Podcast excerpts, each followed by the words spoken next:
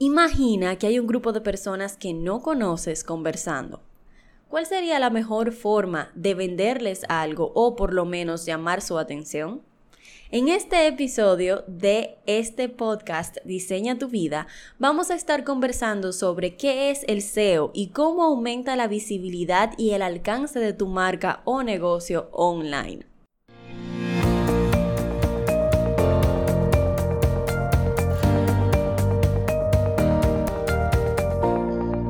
Entonces, imagina que hay un grupo de personas que no conoces conversando. Te acercas y lo primero que haces es empezar a hablar sobre ti y tu producto que está muy bueno. Realmente es un producto muy útil. Comienzas a conversarles sobre los planes del futuro de la empresa, sobre los descuentos y ofertas que tienen, que pueden aprovechar en este mismo instante. Pero lo único que te llevas son un par de miradas no muy gratas y poquito a poquito terminas solo parado ahí con tu trago en mano. Ahora imagina que al acercarte saludas, todo bien, pero no abres la boca. Te quedas ahí escuchando los temas que discuten, oyendo cómo expresan sus opiniones, notas las palabras peculiares que emplean, te das cuenta que hay un patrón en todo lo que dicen, en lo que todos dicen. Una situación similar les está pasando a cada uno de ellos y es un problema que puedes resolver. Cuando hablas finalmente y les cuentas un poco sobre lo que estás haciendo y lo que ofreces, lo haces de manera muy específica, con palabras que son un espejo de las palabras que ellos utilizan y atacas directamente al problema que pudiste identificar que ellos tienen. ¿Qué recibes? Un wow, esta persona me entiende y continúa una conversación interesante, amena, con ganar-ganar que culmina en una compra. ¿Qué fue diferente de cada una de las situaciones? El mensaje. Lo que cambió fue la forma de comunicarlo que al hacerlo de manera estratégica, captó, mantuvo y convirtió el interés de los participantes en una compra. Aquí entra el SEO como parte de un conjunto de acciones que realizamos para mercadearnos online. El SEO no es más que el proceso por el cual optimizamos nuestros contenidos para lograr obtener visibilidad e incrementar el tráfico o mejorar la calidad de este en los motores de búsqueda. El SEO trabaja no solamente con temas técnicos como la rapidez, la estructura, y la respuesta de la página web, sino también con temas de percepción de cómo las personas están conectando con ese contenido que tú estás produciendo. Y más que nada con la palabra clave que dije anteriormente, visibilidad. Si estás empezando, esta debe ser una de tus prioridades, el aumentar tu alcance y posicionar tu marca según los objetivos que tengas en estos motores de búsqueda para que los clientes ideales te puedan encontrar, enamorarse de lo que tienes por ofrecer y finalmente convertirse en un fan embajador de tu marca. En esta entrega te estaré compartiendo algunos conceptos sobre el SEO, la creación de contenido para tu página web y tus redes sociales, así como la optimización de este contenido para que incrementes tu alcance y por ende tu tráfico, incrementando las posibilidades de esta conversión. Sé que tal vez te estarás preguntando, no es el SEO solo para páginas web, Adribel. Escuché que mencionaste redes sociales por ahí, como que no tiene mucho sentido pero no realmente. El SEO no es solo para páginas web. Las redes están adoptando su propia versión del SEO para promover una experiencia de usuario positiva. Por ejemplo, el famoso algoritmo de Instagram, las búsquedas en Pinterest, los trending hashtags en Twitter, todos esos son mecanismos de optimizar la forma en la que las personas están encontrando contenido. Donde haya contenido y haya una forma de búsqueda, hay una forma de optimizar nuestra presencia para tener mayor visibilidad. Estas plataformas han desarrollado estos procesos de muestra de resultados con el tiempo que son más inteligentes, que toman más eh, en cuenta, eh, mucho más que palabras claves o el respeto de las reglas. Se basan más en qué tan engaging, qué tan cautivador es el contenido, qué tan relevante para la audiencia. Ya no es solo cuestión de postear a una hora o postear con regularidad, se trata de conectar, responder y presentar contenido de valor. Conectar con las personas, responder a una necesidad o inquietud y tener una presencia que enganche o cautive. Viene la pregunta, ¿cómo creo valor para el cliente y poner en incremento mi alcance? Hemos oído la palabra valor una y otra vez y seguimos con las mismas inquietudes. ¿En qué se traduce eso de, ah, crea valor para que la gente entonces enganche, contigo? ¿Qué significa valor? ¿Por dónde debo de empezar? Lo primero es que tenemos que ponernos específicos con el tema y con la audiencia. Debemos elegir específicamente a quién le vamos a hablar y no es simplemente, ah, yo, yo le voy a hablar a los emprendedores. Bueno, pero qué tipo de emprendedor. Dentro de ese círculo de emprendedores, debemos de ser lo más específico posible. Le voy a hablar al emprendedor que esta mañana se levantó, prendió su vehículo, se fue a un trabajo eh, a durar de 9 a 5, de 9 a 6, trabajando para otra persona, para luego salir y tratar de, en las 3, 4 horas que tiene disponible, lograr la mayor cantidad de resultados para su pasión, su emprendimiento, lo que realmente quiere hacer ves como automáticamente ya tengo una historia, tengo un contexto y puedo de ahí sacar cuáles son los puntos de dolor que tiene esta persona, cuáles son los sentimientos que está, que está experimentando. Ahí automáticamente estoy siendo muy específico con la audiencia, entonces ya puedo ponerme más específico con el tema. Por ejemplo, quiero hablar de productividad, le voy a hablar a esta persona que te acabo de compartir, entonces puedo ser muy específico diciendo, cómo ser productivo en las tres horas que tienes luego de tu trabajo fijo para impulsar tu pasión. Ahí estoy respondiendo a una necesidad muy específica y estoy conectando a un nivel emocional, porque es exactamente lo que esa persona está viviendo. Entonces, ¿cómo crear contenido de valor? No es enfocándonos en los números, aunque es importante medir, sino en la respuesta general del público. ¿Qué resuena con ellos? ¿Qué realmente necesitan? Si compartieron, si salvaron ese post, si eh, escribieron agradeciéndote por haber creado ese contenido, si continuaron la conversación haciendo preguntas. Nosotros estamos a merced de la marca y lo que ella ofrece. Y la marca está a merced de la gente. No es tanto que nosotros estamos ganando, sino que ellos están ganando. ¿Cuáles pilares de contenido los tendrán buscando tu perfil o sitio web todos los días? ¿Qué escriben en la casilla de buscar en Google? Y cómo nosotros podemos estar ahí cuando le den a buscar, seamos los primeros cuáles hashtags ellos están siguiendo en las diferentes redes sociales o cuáles hashtags terminan consumiendo sin darse cuenta. El optimizar nuestro contenido para enganchar, responder y crear esa conversación es parte del proceso de SEO. Y para hacer SEO debemos estar bien claros de qué hablamos, qué vendemos, qué tenemos para ofrecer. Así que para lograr conectar con las necesidades de tu audiencia y por ende proveer valor, necesitamos conocer a esa audiencia. Sí, un poquito cliché, pero real. Y no es conocerla por edad, demográfica o intereses solamente, es conocerlos profundamente por sus metas, su visión, eh, sus comportamientos, miedos y necesidades físicas y o psicológicas. Entonces, el primer paso para trabajar tu visibilidad es identificar cuál es la mejor forma de hacerte visible. ¿Cuáles términos y frases forman parte de tu banco de palabras y el banco de palabras de tu audiencia? ¿Cuáles preguntas tienen ellos que necesitan respuestas que tú puedes dar? ¿Y en qué forma las están escribiendo y buscando en los diferentes motores de búsqueda? Entonces puede venir la pregunta, ¿cómo identifico mis palabras claves? Para identificar tus palabras claves, primero debemos, eh, como dije anteriormente, aclarar qué haces. ¿De cuántas formas puedes escribir lo que ofreces? Hagamos un pequeño ejercicio y hagamos una lista de lo que hacemos de diferentes formas, o sea, dicho con diferentes términos en diferentes órdenes. Vamos a tomar el ejemplo de una diseñadora de interiores. Algunas formas de expresar lo que esta persona hace puede ser diseño de espacios residenciales y comerciales para amantes del buen gusto. Decoración y diseño de interiores en Santo Domingo. Desarrollo arquitectónico de espacios multifuncionales y diseño estratégico de retail, por ejemplo. Diseño y ejecución de decoración de interiores enfocado en función y manejo de presupuesto.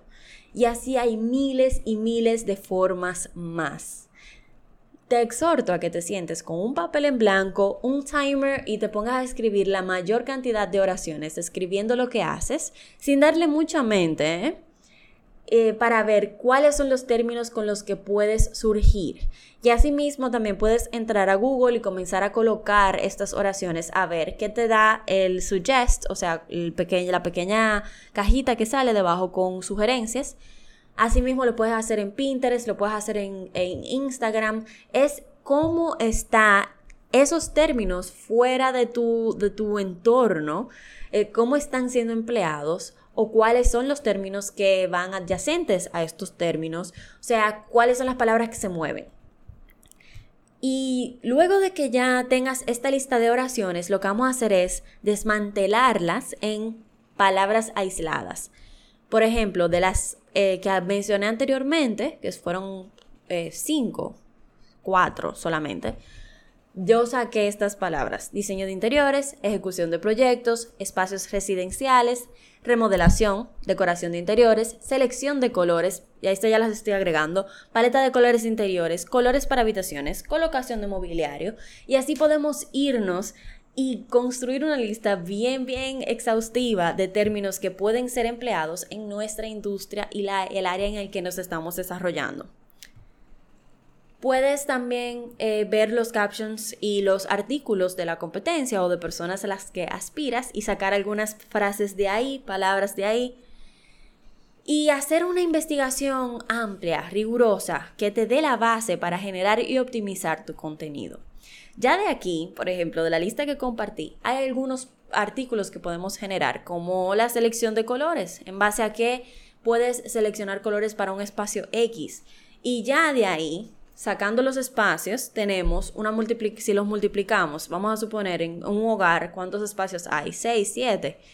6 o 7 por color tenemos infinidad de contenidos que compartir. Entonces, este ejercicio no solamente te ayuda a identificar las palabras claves que puedes ir implementando, que vamos a hablar de eso más adelante, sino también ideas de contenido que puedes comenzar a crear hoy mismo para satisfacer tal vez alguna inquietud, alguna inseguridad, alguna, eh, vamos a decir que, alguna cosa que puede ser de interés para esa persona teniendo en cuenta que contenido de valor no es solamente algo técnico o una respuesta a una pregunta em, que tiene pasos 1, 2, 3. Puede ser contenido inspirador, puede ser contenido motivador, puede ser contenido que entretiene, que me causa humor, puede ser contenido para sacarme un poquito de la rutina. O sea, que todo lo que sirva para esa persona eh, como dije anteriormente, una necesidad física, una necesidad técnica o psicológica, es completamente válido y puede ser de valor para esa audiencia.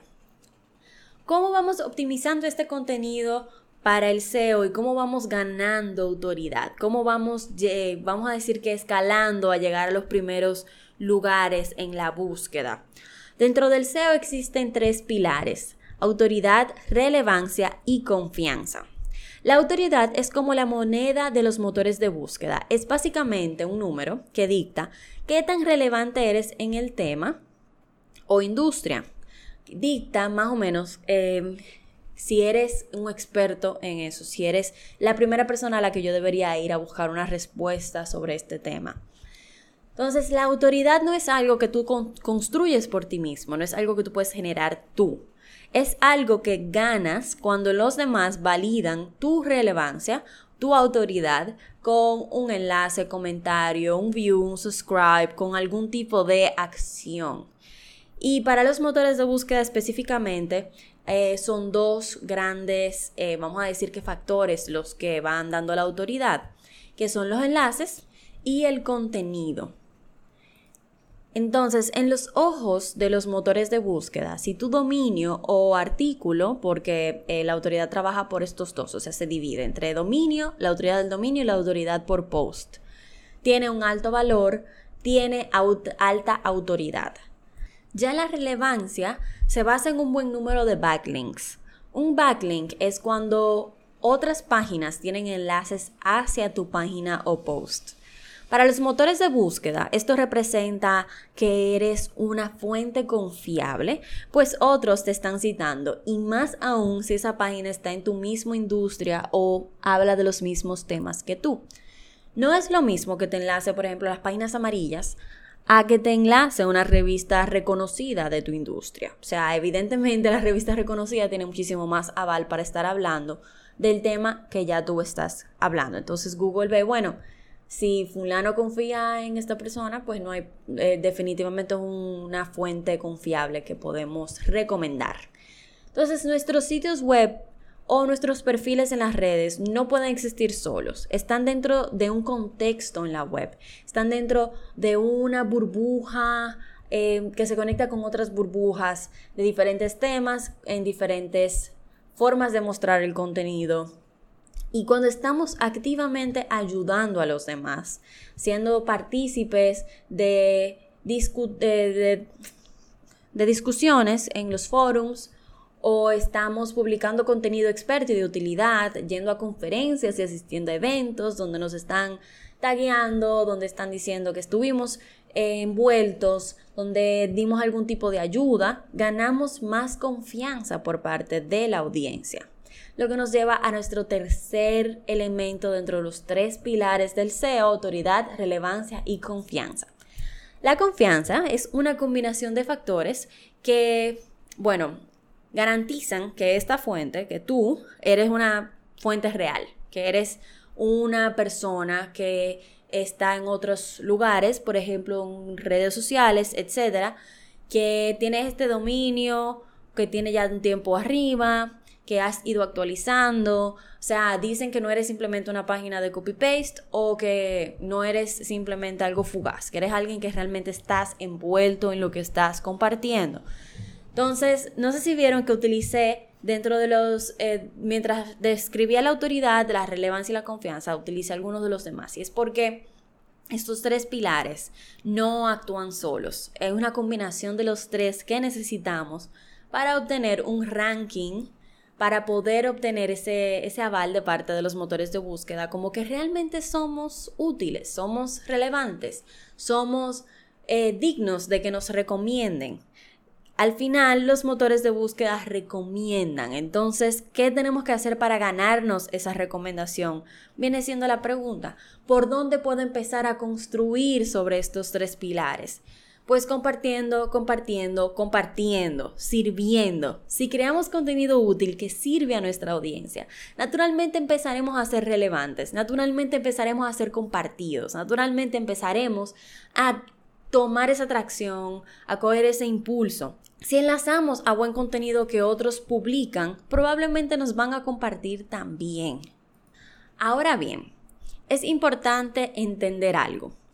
Las redes sociales nos ayudan a crear autoridad y a cultivar la confianza, pero los motores de búsqueda como Google no toman en cuenta los shares o los enlaces que existen en estas redes porque normalmente son, eh, tienen algo que se llama un no follow, que dice no eh, a las páginas, a los bots que van indexando toda la web, que van haciendo esas listas de páginas y las van relacionando con otras, se le dicen, mira, no sigas estas páginas. Entonces tenemos que tener siempre en cuenta que Debemos de utilizar el entorno social para construir relaciones con los demás y cultivar oportunidades para recibir citaciones positivas, invitaciones a ser invitados en otros blogs y la oportunidad de colaborar en la web con otros para incrementar estos factores que ya hemos conversado. Pero no necesariamente éxito en las redes sociales va a traducirse en estar rankeado alto en un motor de búsqueda como Google, Bing o Yahoo. ¿Por dónde empiezo a redactar este contenido que crea autoridad? En nuestro episodio número 7 te damos trucos para redactar tu contenido de manera efectiva y súper sencilla. Y a continuación te voy a compartir algunos aspectos a tomar en cuenta a la hora de crear tu contenido. Lo primero son los titulares y cuando hablo de titulares me refiero a los títulos de los blog posts, correos o posts en redes sociales. Los títulos hacen mucho más que mejorar o dañar tu tráfico de búsqueda.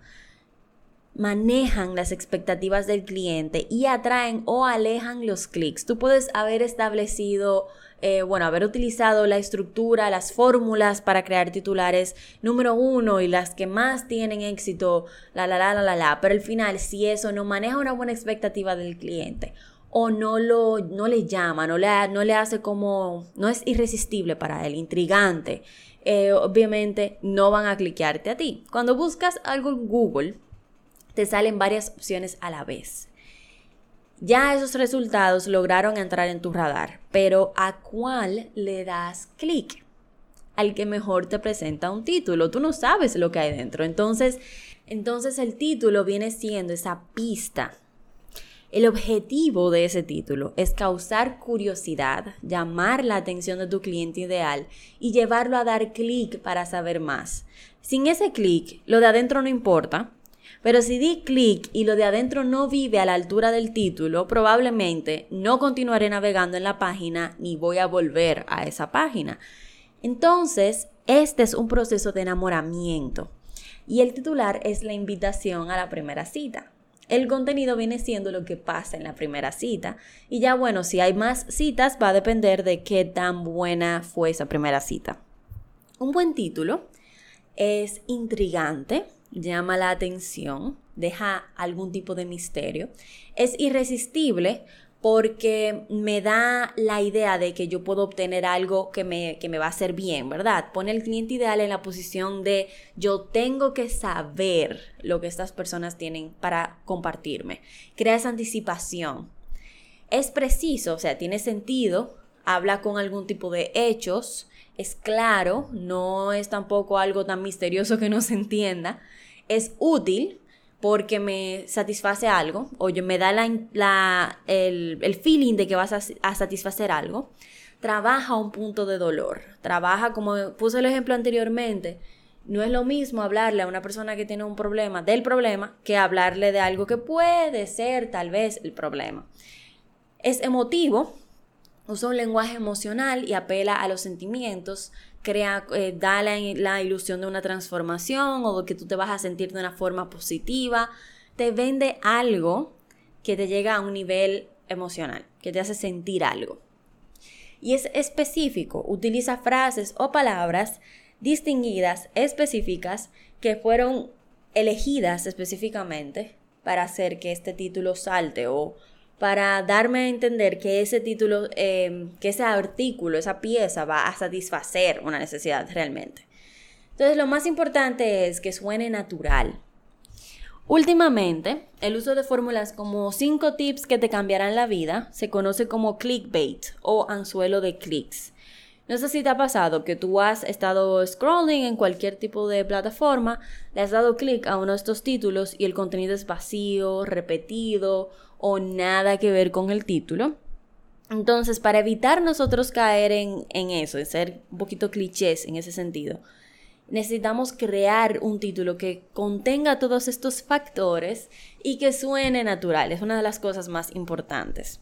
Entonces, una herramienta que dentro nos ha sido muy útil es el Headline Analyzer de Cost Schedule.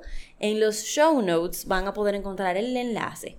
Esta herramienta nos ayuda a crear títulos óptimos para correos, artículos y piezas de contenido que en ocasiones asistimos o generamos para clientes.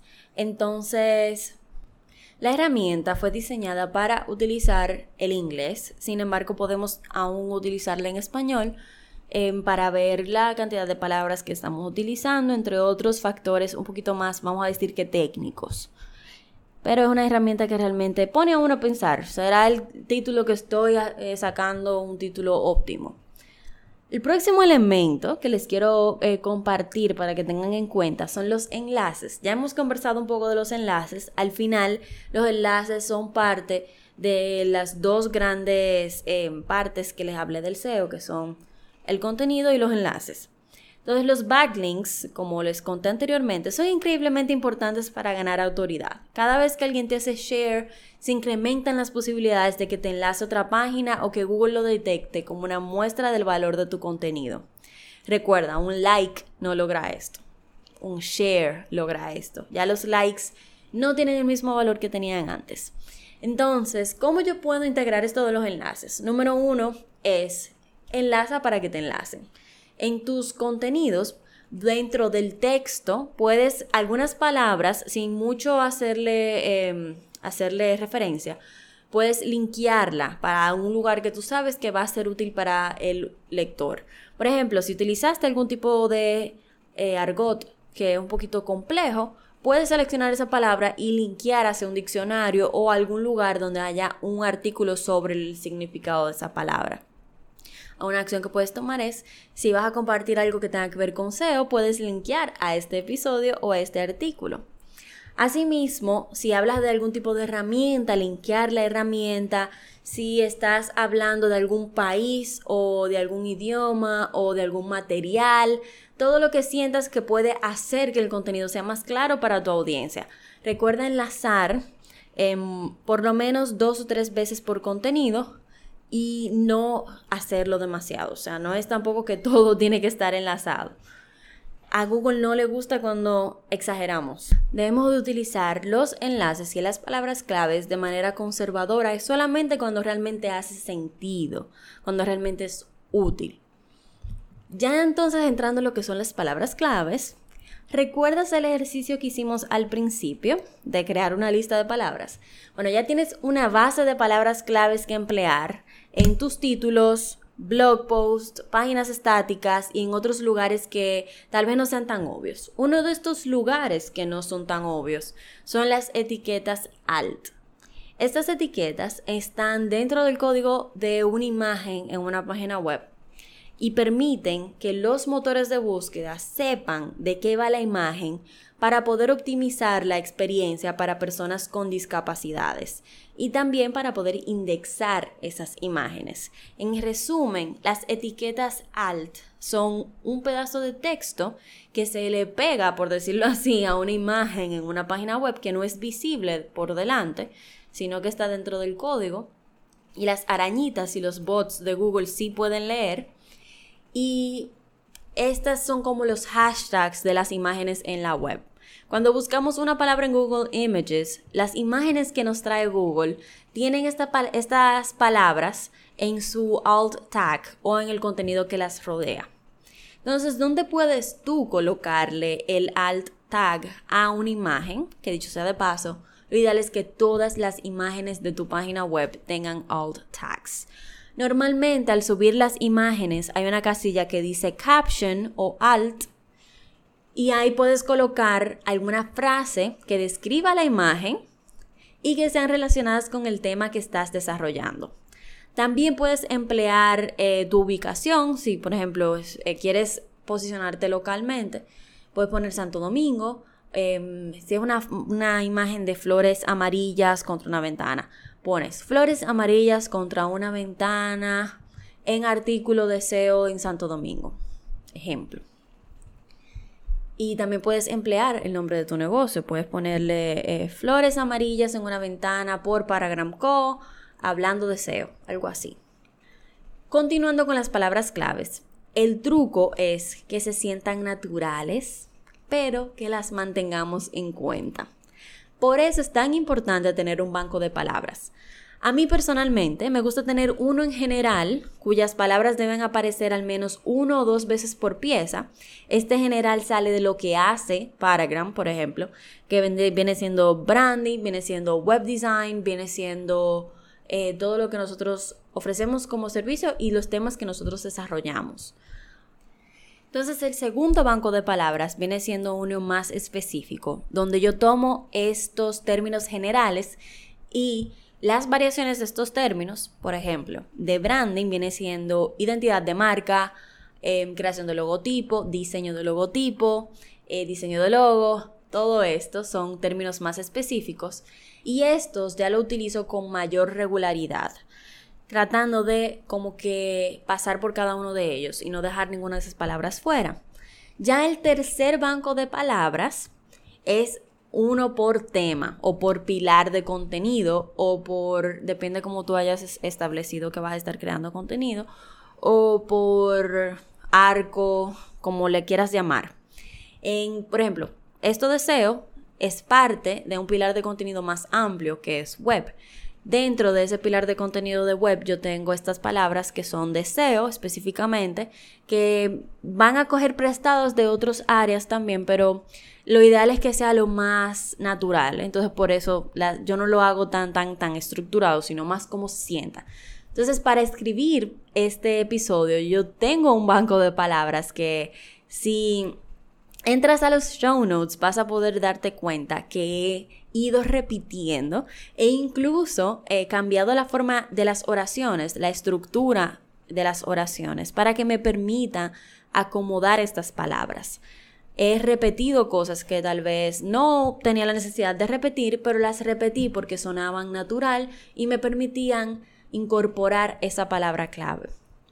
Entonces, si no sabes por dónde empezar a reunir tus palabras claves, puedes utilizar Google Trends, eh, trends.google.com, para revisar cuáles términos son más buscados en tu localidad y junto a cuáles otros términos son empleados. Y por ahí también seguir agregando a esa lista.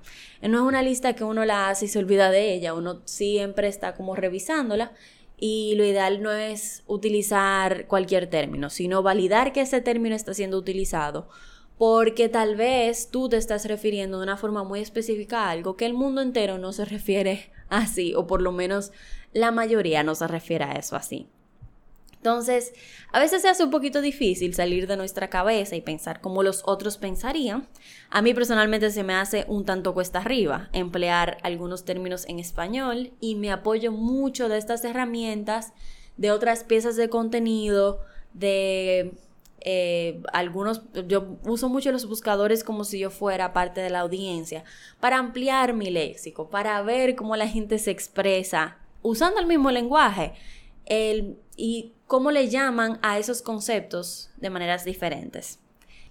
Todo este proceso que estamos describiendo nosotros lo utilizamos a la hora de diseñar páginas web, ya que todo, todo, todo, hasta cómo le ponemos de título a los newsletters, a la cajita de newsletter, es utilizado por Google para indexar la página. Entonces, nada es demasiado, em, vamos a decir que insignificante para trabajarlo con el SEO. Una pregunta que nos hacen mucho es, ¿qué tan largo debe ser mi contenido para el SEO? O sea, ¿qué, ¿cuántos posts debo tener arriba? ¿Qué tan largos tienen que ser? Y hay distintas opiniones sobre cuál es el largo ideal de una pieza de contenido para SEO. Algunos dicen que de 300 a 500 palabras está bien y otros dicen que 2000 debe ser lo mínimo por un artículo. Lo indiscutible es que mientras más palabras tenga un post, mayores son las posibilidades de responder a una inquietud de manera satisfactoria, emplear una buena cantidad de palabras claves de manera natural y de que seamos vistos como expertos en un tema en específico. Sin embargo, yo pienso que debemos mantener un balance entre pocos artículos extensos y exhaustivos, con una buena selección de artículos que son más cortos, enfocados y fáciles de digerir.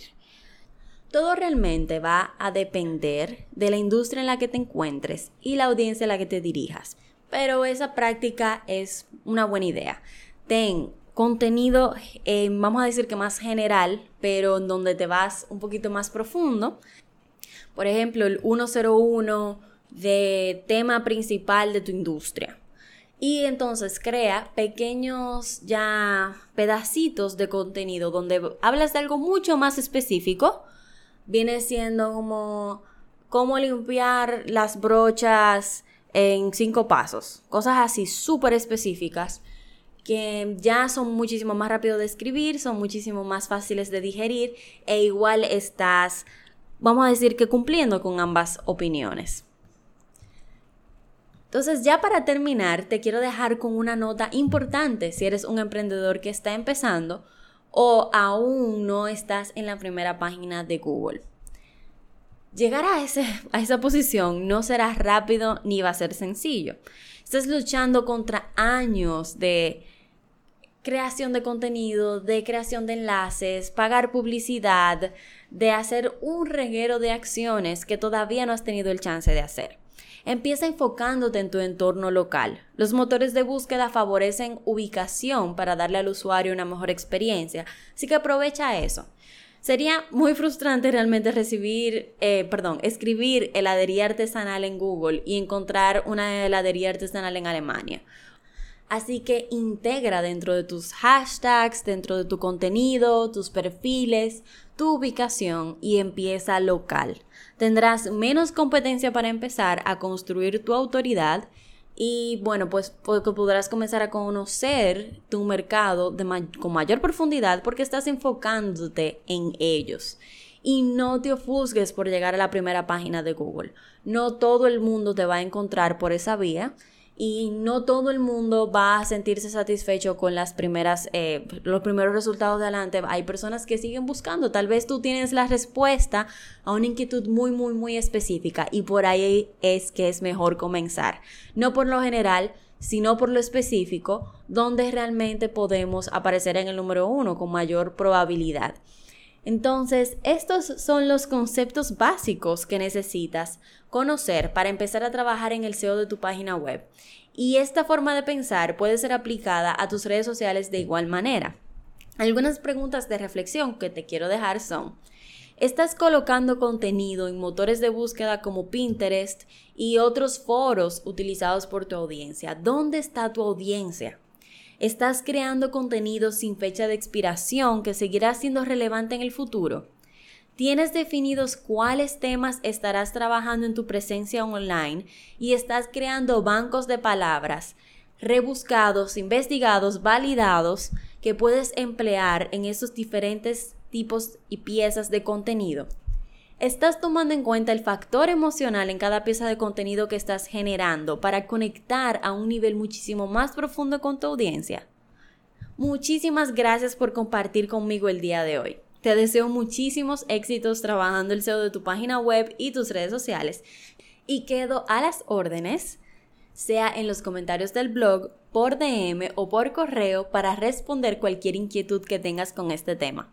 Recuerda que puedes compartir un screenshot de este episodio con lo que más te impactó o llamó la atención en Instagram y así continuamos la conversación. A mí me encanta ver cuando el contenido les es de provecho y ver qué exactamente fue lo que más les gustó para poder seguir creando contenido afín y que realmente les sirva.